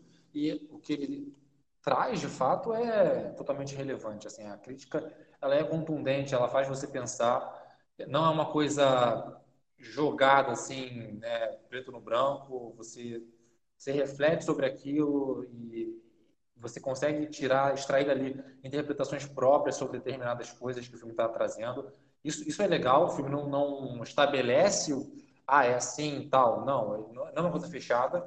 Então, nesse sentido, parece ter um filme espetacular, realmente, um dos melhores filmes dos últimos tempos. E também por ser uma produção sul-coreana e por ter né, conseguido, por marcar a história, né, sendo uma produção sul-coreana, ganhar Oscar de melhor filme, né, é claro que tudo isso é válido e é merecidíssimo. Assim, o, é, não, o filme não está ali porque, ah, vamos dar o Oscar aqui para assim, dizer que a gente deu o Oscar para uma coisa diferente. Não, o filme, o filme ganha pelos seus méritos, isso ninguém pode tirar. É, isso que você falou do. Da, você falou um pouco da, da Globo e tal, da, da Malhação e tal. Que eles visam aquilo que o público se identifica. Não, de certa forma, sim. Quer dizer, de certa forma, é totalmente isso, né? É óbvio que eles vão, vão fazer isso. Mas aí, mas aí não entra naquela questão também da lacração pela lacração, por exemplo, quando você vê um programa assim, não, não deixa, não torna o discurso mais superficial. Eu, eu acho que, entendeu? Que às vezes pode isso ser um, um certo perigo. Né? O, a questão do, do Watchmen, por exemplo, que você colocou, eu, eu particularmente não, não gostei da, da série. Embora, é claro, que a temática dela seja totalmente irrelevante e tal. E, como você mesmo disse, de certa forma estava adivinhando o que viria nesse ano. Agora, é, é isso, assim, eu, eu não acho que Parasita ganha pela, pelo, assim, pelo, pela afeição que o público teve com o filme, porque eu acho que o, o, filme ele se tornou mais comercial a partir do momento que ele começou a ser premiado pelos círculos mais, né, digamos assim, da, da né, dos, dos, festivais, enfim, pela própria academia nesse sentido. Não foi o contrário. Eu acho que é mais uma coisa de, de cima para baixo do que o contrário. Só nesse sentido que eu vou discordar um pouquinho, mas faz parte. Mas é um tema que dá muito pano para manga. Acho que a gente tem que, tem que voltar no, no podcast para falar dessas coisas. Tá bom, é. gente. Vocês vão, então, acho que fechou. Bom, vocês querem, então, por favor, deixar o contato de vocês aí, redes sociais? Ah, eu só uso o Instagram, gente. Não, não adianta me procurarem no Twitter, que eu não tô lá. Meu Instagram é santanacamila07, Santana com dois N's no Ana. Podem ficar tranquilo que eu sigo todo mundo de volta. Guilherme? É, então, minhas redes sociais, é, o Instagram é gui.liotino, guilhotino, e meu Twitter é lgissa. E eu também tenho um podcast muito bonito, muito cheiroso, que eu falei dele aqui umas três vezes, que é o Cidade Escarlate. Ele é um podcast voltado para o terror, o horror e todos os seus filhos. Então é isso, gente. Me segue lá, me segue lá, segue meu podcast. Eu quero ganhar dinheiro. Às custas de vocês. é, e só esqueceu de mencionar também que tem uma parceria já nossa na verdade, quando eu, eu fiz o podcast sobre o Lamento, eu não tinha o, o canal aqui do Invasão Oriental, mas, enfim, tem, confere lá, tem um, tem um podcast falando do filme O Lamento, filme de terror, muito legal. Quem estiver ouvindo e quiser dar uma, uma escutada lá também para saber um pouco mais sobre essa produção, escuta lá no Cidade Escarlate. E, bom, é isso. Vou falar agora então aqui da, das redes sociais do Invasão Oriental. Tá? A gente está no Instagram, no Facebook. Só jogar lá Invasão Oriental que você acha a gente. Nosso e-mail é o invasãoorientalcast.gmail.com. Manda lá um e-mail algum comentário, sugestão de pauta, xingamento se vocês quiserem também. Mas, enfim, manda uma mensagem lá, deixa seu registro, a gente responde. E é isso aí, pessoal. Obrigado pela atenção. Até a próxima. Tchau, gente. Beijão. Tchau. Tchau.